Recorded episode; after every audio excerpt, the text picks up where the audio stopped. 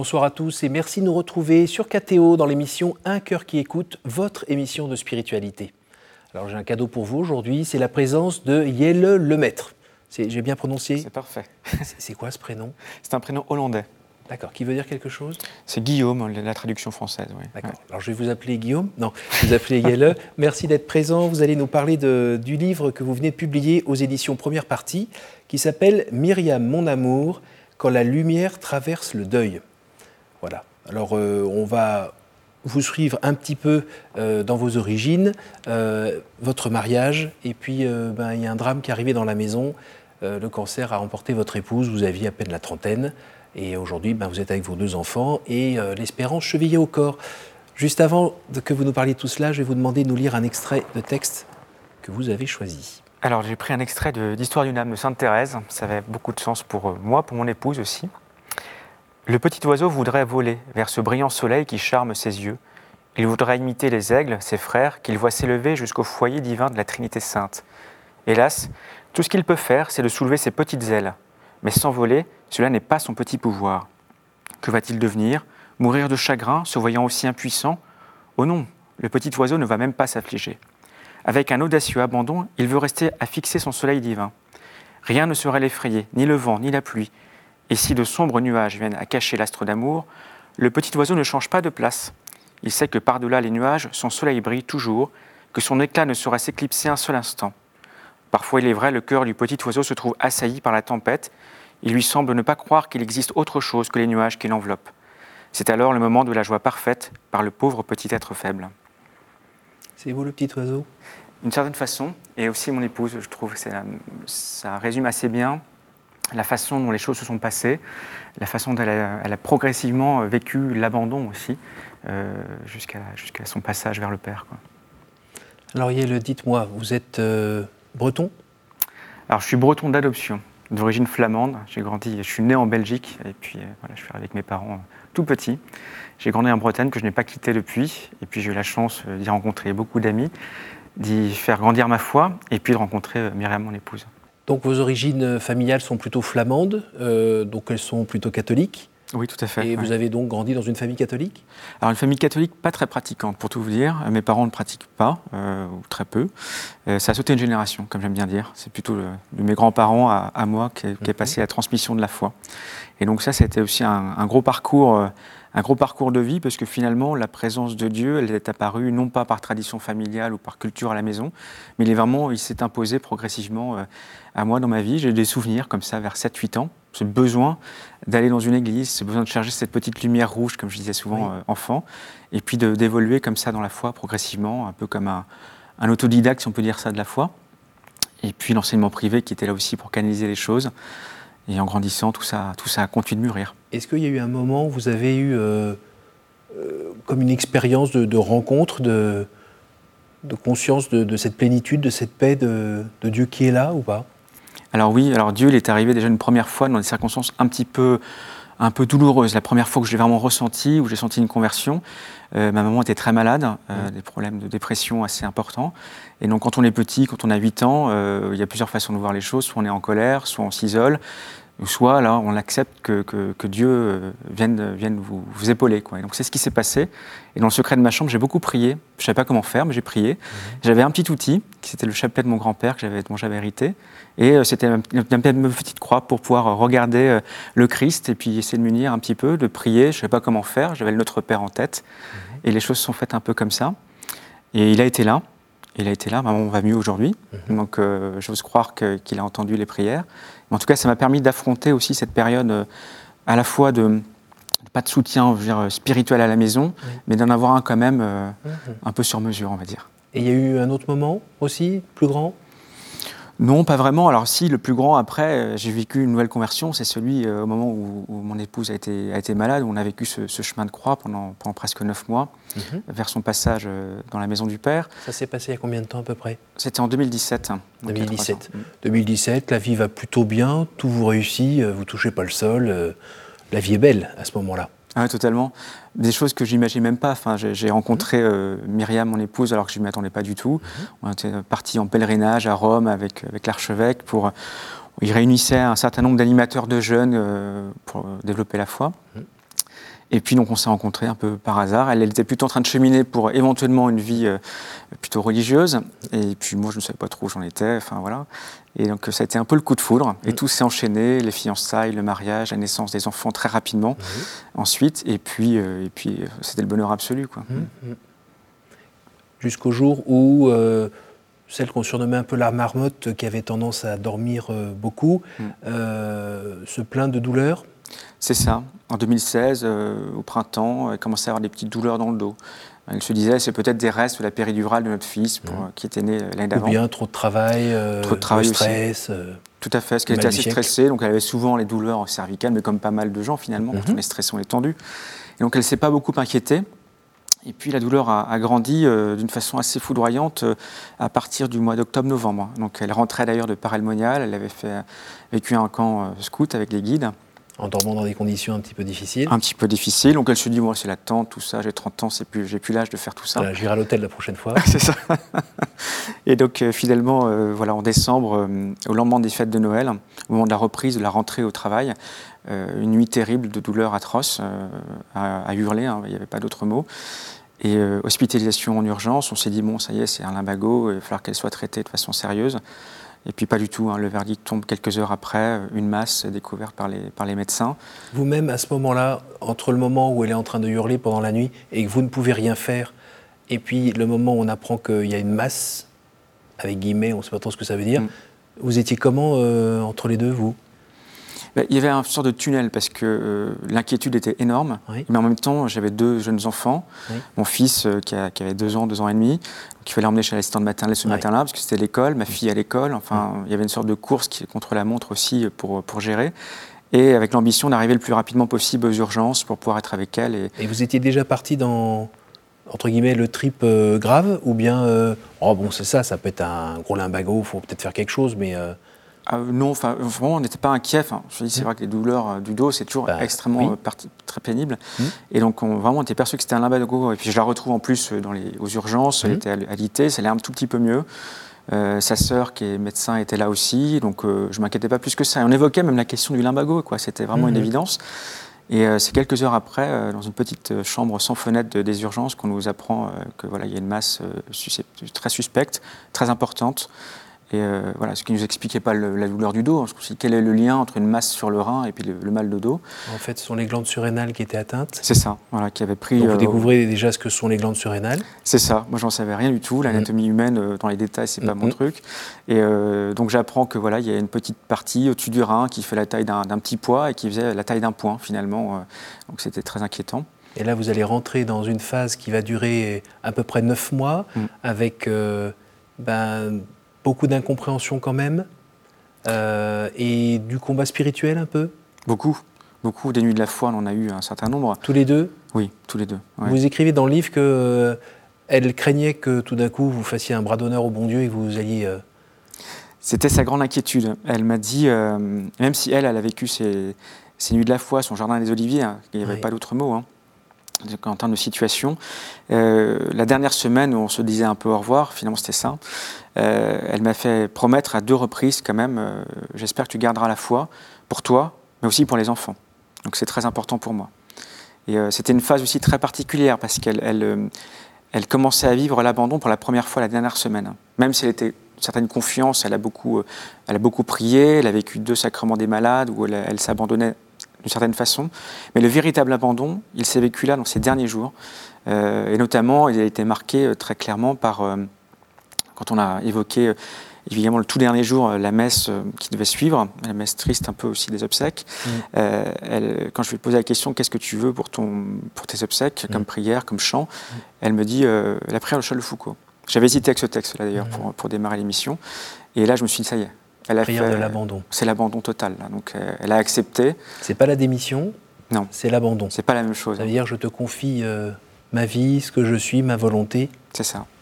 Donc ce que tu veux, finalement j'accepterai. Euh, là est l'espérance finalement. Mhm. ça c'était vraiment un geste, c'était une étape très importante, mais qui a tardé finalement parce que euh, bah, c'est normal, c'est humain, elle n'avait pas envie de partir, ben elle n'avait pas envie d'abandonner ses enfants, son mari, elle le dit plusieurs fois, et euh, je l'ai mis aussi dans le, dans le livre, il y a la petite prière qu'elle avait rédigée pour le premier sacrement des malades, avant sa première opération, où, où, elle est un petit peu dans cette, ce souci de, sa famille, de son entourage, notamment de, de moi et des enfants.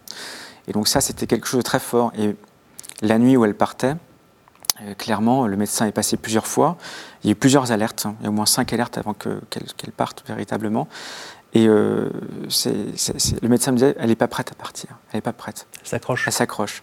Et je trouve que c'est important, et ça j'aime le dire aux enfants aussi, euh, parce que c'est important qu'ils sachent qu'elle ne les a pas abandonnés. Eh oui. Elle s'est abandonnée, mais elle ne les a pas abandonnés. Mmh. Elle avait envie de se battre pour, pour eux, pour rester le plus longtemps possible. Alors, petite question, quand on est un couple catholique, pratiquant, euh, qu'on a des engagements professionnels qui sont en lien euh, avec euh, sa foi, ses convictions, qu'on a même une épouse qui fait du caté, qui est à fond dans la mission et autres, ça vous tombe dessus, qu'il y a une chaîne de prière qui est là, et, qu'est-ce qu'il fait le bon Dieu à ce moment-là? Il, y a un moment où, on se demande pourquoi il n'est pas en train de la sauver puisqu'elle faisait entre guillemets du bien autour d'elle, non? Oui, oui, il y a quelque chose. Comment vous vivez ça? Bah, il y a de l'injustice, bien sûr. On se dit c'est injuste. Mais euh, c'est là que je me suis un petit peu plongé. Euh, j'ai un petit peu parfait euh, ma, formation qui est très largement encore incomplète. Comme mmh. tout chrétien, on a toujours en formation.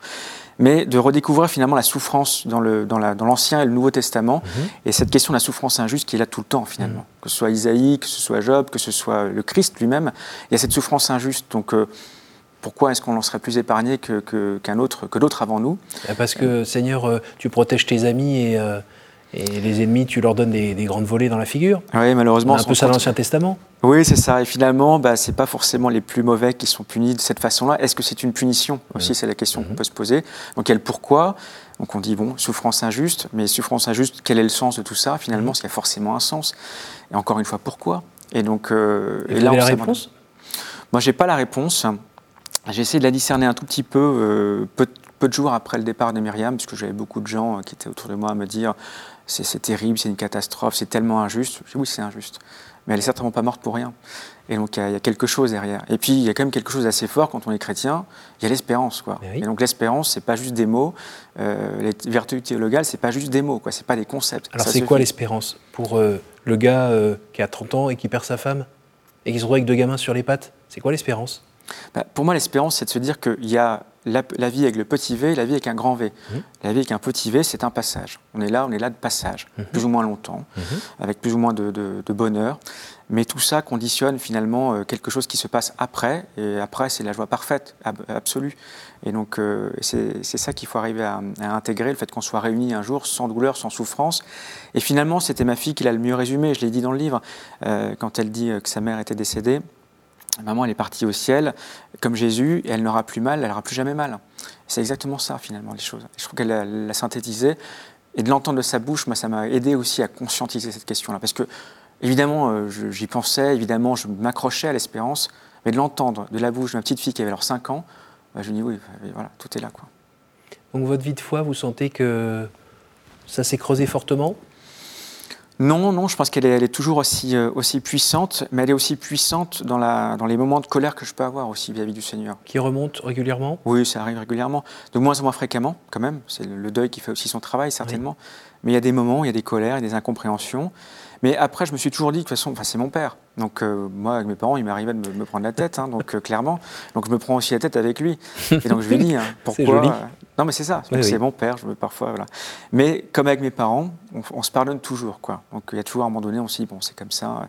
Il y a une leçon à tirer, peut-être, de tout ça on ne discerne pas toujours, comme quand on est enfant d'ailleurs, on ne discerne pas toujours pourquoi est-ce qu'on est puni ou pourquoi est-ce qu'on a telle chose, même si ce n'est pas une punition, je préfère dire les choses comme mmh, ça, mmh. enfin je ne pense pas qu'on puisse dire que ce qui s'est passé là était une punition, et euh, je ne crois pas du tout à cette vision euh, de l'Ancien Testament, pour le coup on a eu l'alliance hein, depuis, hein, donc euh, on sait qu'il y a forcément de l'amour derrière, mais ça m'a permis de discerner par contre une chose importante que, pour laquelle je consacre un, petit passage dans le livre, la question du mal. Et euh, moi j'ai eu besoin de ça aussi, et c'est ma fille encore une fois qui m'a permis de me pencher sur cette question du mal. Elle me dit, euh, est-ce que c'est pas le diable qui a tué maman? Bah, J'ai dit, peut-être, bah oui, effectivement, pas le mal, euh, maladie, etc. Mhm. Effectivement, il y a quelque chose derrière, il y a une mise à l'épreuve, il y a le serpent qui a tenté aussi, et donc là, est-ce que c'était pas aussi sa tentation? Elle n'a pas lâché, je me dis, si elle n'a pas lâché, en souffrant comme elle a souffert jusqu'à la mort, bah, moi, je n'ai pas le droit de lâcher. Ce n'est pas possible. Je ne peux pas lâcher pour moi, ni pour les enfants, et encore moins pour elle. Professionnellement, vous faites quoi aujourd'hui? Alors, je suis dans l'enseignement supérieur aujourd'hui. J'ai retrouvé mes amours de l'enseignement. Mhm. Euh, donc voilà, je m'occupe d'enseigner les sciences humaines, la formation humaine à des élèves ingénieurs. Donc c'est passionnant. Et puis euh, je m'occupe aussi des relations internationales de cette école-là. Donc euh, envoyer les, jeunes à travers le monde, c'est assez, intéressant. Et ce que vous avez vécu et ce que vous vivez encore en fait avec Myriam, ça a une influence sur votre vie quotidienne, sur votre rapport avec les gens, les étudiants, votre travail? Ça oui. l'éclaire d'une certaine manière? Ça l'éclaire, oui, ça l'éclaire et ça même ça nourrit un peu ma, pédagogie, si on parle des étudiants. Euh, je ne suis pas spécialement ignatien, mais il y a quelque chose qui nourrit beaucoup un certain nombre d'enseignements euh, que je dois animer dans mon département et auprès des, vacataires que je dois suivre, avec trois questions. Qu'est-ce que j'ai fait? Qu'est-ce que ça m'a fait? Et qu'est-ce que j'en fais? Alors, ce n'est pas forcément formalisé de façon claire, mais c'est le cheminement de chacun des enseignements que j'ai envie de proposer dans le département. Et je pense que c'est intéressant de savoir relire les choses et, de pouvoir en faire quelque chose de positif. si on parle en termes de management, on va dire euh, qu'est-ce que ça m'apporte en savoir-être finalement, et en termes de posture, d'attitude, etc. Et donc ça, c'est quelque chose effectivement qui me, qui me nourrit beaucoup et qui nourrit aussi euh, ma, façon de faire mon, mon travail. Est-ce que vous avez peur d'oublier Myriam? Non, c'est impossible de l'oublier. C'est impossible. Elle a laissé tellement euh, pour moi, pour les enfants, mais aussi dans l'entourage. Et euh, c'est assez émouvant de voir que les gens parlent facilement d'elle encore. Et régulièrement, j'ai des dîners à droite à gauche. Et donc, euh, Myriam se glisse dans la conversation. Euh, et je vois encore les petites cartes qu'on avait distribuées à la messe de Sebsec. Elles sont, c'est parfois dans l'entrée, parfois dans le coin prière, etc. Donc, c'est, elle est là, elle est partout.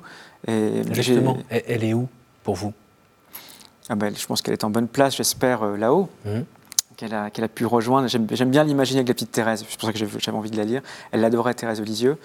Et euh, je l'imagine bien euh, lui proposer un petit peu d'aide. Et euh, pour moi, c'est un, ange gardien qui fait ce lien entre le, entre le ciel et la terre aujourd'hui, parce que j'aime bien dire qu'il y a une partie de moi qui est partie, qui est mort aussi avec elle, enfin, mais mort et, ressuscité déjà, déjà au ciel.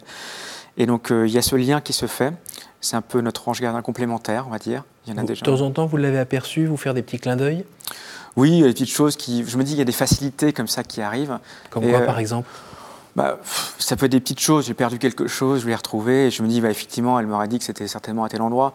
Euh, on a eu un projet aussi pour changer de logement et elle a été certainement très présente aussi, avec un gros clin d'œil. On est parti, alors elle était euh, très investie chez les scouts. Elle a monté euh, un groupe guide aîné, Jeanne Jugan. Et donc on trouve euh, une maison, là, il n'y a pas très longtemps, l'année dernière. Et où est-ce qu'elle se trouve? En face de ma maison, la maison des petites sœurs des pauvres à Rennes. Donc je me dis quand même, c'est incroyable. Donc on peut y voir des petites grâces ou des clins partout. Moi, j'ai envie d'y croire, en tout cas. Mhm. Euh, mais ces grâces-là, on peut les percevoir, et encore une fois, parce qu'on laisse rentrer finalement l'espérance quoi, dans sa vie. On accepte que l'espérance, euh, c'est un, une issue pour tous les chrétiens, et ça commence maintenant. Et si on accepte l'espérance de notre vie, on voit aussi toutes les grâces, quoi, toutes ces petites grâces alors, son ange gardien, d'un être disparu qui est là, qui veille sur nous, parce qu'on lui parle, parce qu'on lui confie des choses, par son intercession. Et donc ça, on le fait beaucoup avec, avec les enfants, euh, seul aussi. Voilà, je, continue à lui confier des choses. Et qu'est-ce que vous répondez à quelqu'un qui dit euh, Ouais, mais euh, vous dites ça, mais c'est une construction, tout ça, c'est dans votre tête? Jusqu'à la preuve du contraire, on ne pourra pas me démontrer que ça n'existe pas ou que, que l'espérance n'est pas une réalité. Non, non, enfin, je pense que il y a tellement de, sources, de, petites joies et de grâces que forcément l'espérance, c'est plus qu'un concept. C'est plus qu'un concept, c'est vraiment une réalité. Qu'est-ce que vous avez voulu euh, dire dans ce livre et à qui il s'adresse? Alors, il s'adresse à tous ceux qui ont effectivement perdu peut-être euh, un être cher, mais pas que. Euh, je pense à tous ceux qui doutent effectivement de, cette réalité chrétienne, parce qu'aujourd'hui, moi, j'ai été marqué après le, le, décès de Myriam de voir des gens chrétiens, pratiquants, avec un état d'esprit complètement dévasté, euh, comme si tout allait s'arrêter, c'était la fin, voilà, vraiment la fin. Et euh, j'avais besoin de témoigner un petit peu du fait que, bah, non, non, on nous apprend quand même pas ça. Enfin, finalement, la foi, c'est pas ça notre parcours spirituel sur Terre. Et donc, euh, l'espérance, elle s'incarne aussi par des moments comme ça, par des témoignages de gens qui sont partis, de ceux qui restent, qui sont là aussi pour faire vivre encore cette personne, mais aussi ce qu'elle a laissé. Et donc, c'est un peu ça, c'est de, de, de, rendre finalement la mort moins triste et de rappeler que la mort est un passage, quoi, finalement. Un passage vers ben, Vers le royaume, vers la vie éternelle, cette vie où il n'y a plus de, plus de douleur, justement, comme disait ma fille. Et vous parlez aussi, donc vous le disiez tout à l'heure, un peu de, de, du mal incarné qui mmh. existe, qui serait donc une personne je ne sais pas si c'est une personne, c'est une personne, c'est une maladie, c'est une situation difficile. Enfin, il y a plusieurs façons finalement de nous mettre à l'épreuve. Mmh. Euh, c'est normal. Enfin, je pense que voilà. ce qui est important, c'est notre réponse, quoi, finalement, parce que je le dis aussi dans le livre, on a quand même la chance d'avoir une religion de la liberté. est, mmh. on est libre de croire ou pas, on est libre d'aimer ou pas. Mmh. S'il y en a qui veulent faire une parenthèse, mais ils font une parenthèse, et s'ils veulent y revenir, ils reviennent. Mais euh, c'est cette réponse qu'on peut apporter à l'épreuve, quoi, finalement, à l'épreuve qui, qui, nous est imposée. Est comment juge de ma liberté? Est-ce que je me détourne en disant, voilà, tout ça c'est injuste, j'y crois pas, c'est des falaises? Ou alors est-ce que finalement je choisis encore une fois l'abandon? Je veux croire en l'espérance en me disant que ce que je vis là, finalement conditionne d'une certaine façon ce qui va m'arriver après et qui va être démultiplié de façon extrêmement positive. Et qu'est-ce que vous pourriez dire brièvement sur la différence entre le Dieu que vous priez quand vous étiez petit garçon avec ce chapelet mm. et celui que vous priez aujourd'hui? Ah, La différence Je sais pas, je pense que je suis resté euh, d'une forme de, gentille naïveté, j'ai envie de dire, parce que je sais pas dans le sens péjoratif, mais je, suis encore resté auprès de, Dieu, je reste le petit garçon. Euh, j'ai grandi euh, lentement à l'échelle de la vie, avec un grand V peut-être, je sais pas, où le temps est différent mais je m'adresse toujours avec autant de, simplicité, autant de très direct. Il est là tout le temps, en permanence, et donc sans formalité. On arrive à la fin de cette émission. Je vais vous poser les trois questions de rigueur. Euh, dites-moi un chiffre entre 1 et 8, s'il vous plaît. 8. Quelle est votre prière préférée? Ah, Ma prière préférée Il y a le Notre Père, bien sûr. Et puis j'aime bien prier avec les enfants, la prière de Sainte Marguerite Marie à la coque au Sacré-Cœur de Jésus. C'est une dévotion que j'ai redécouvert aussi avec Myriam dans les derniers instants. Qu'est-ce qui vous plaît le plus dans cette prière? C'est une forme d'abandon, de, encore une fois, et puis euh, cette, amitié profonde qu'on a envie de cultiver avec, avec le Christ. Entre 1 et 7, un autre chiffre? Entre 1 et 7, bah 2. Quelle est la fausse idée que l'on se fait de Dieu selon vous? Ah, bah, Le Dieu qui punit, justement. Est-ce que Dieu ne nous envoie pas des épreuves Est-ce que ce n'est pas lui l'auteur des épreuves et ça, non, jamais. Il est là pour nous aider à les affronter, mais jamais pour nous les envoyer. Entre 1 et 7, 6 6 Bah 6, allez. Quelle est la plus belle fête pour vous? Ah, la plus belle fête Je dirais Pâques, parce que justement, c'est le lien, c'est le lien avec l'éternité. Merci beaucoup. Merci, beaucoup, Yelle le maître, d'être euh, venu nous voir, d'avoir un peu quitté euh, votre Bretagne d'adoption, mais qui est maintenant euh, d'adoption, c'est votre Bretagne. Ah, hein. c'est ma Bretagne, oui, de cœur. Pour nous parler de, ce livre, Myriam, mon amour, quand la lumière traverse le deuil, euh, bah, qui est une ode à l'amour, l'amour sponsal, euh, à la vie éternelle aussi. Merci beaucoup. Merci. Et euh, merci à vous tous pour votre fidélité. Cette émission, vous pouvez la retrouver sur notre site internet www.ktv.com. Euh, comme ça, vous pourrez la partager autour de vous. Et puis, euh, merci à la technique d'avoir permis cette, de réaliser cette émission. Et moi, je vous donne rendez-vous la semaine prochaine.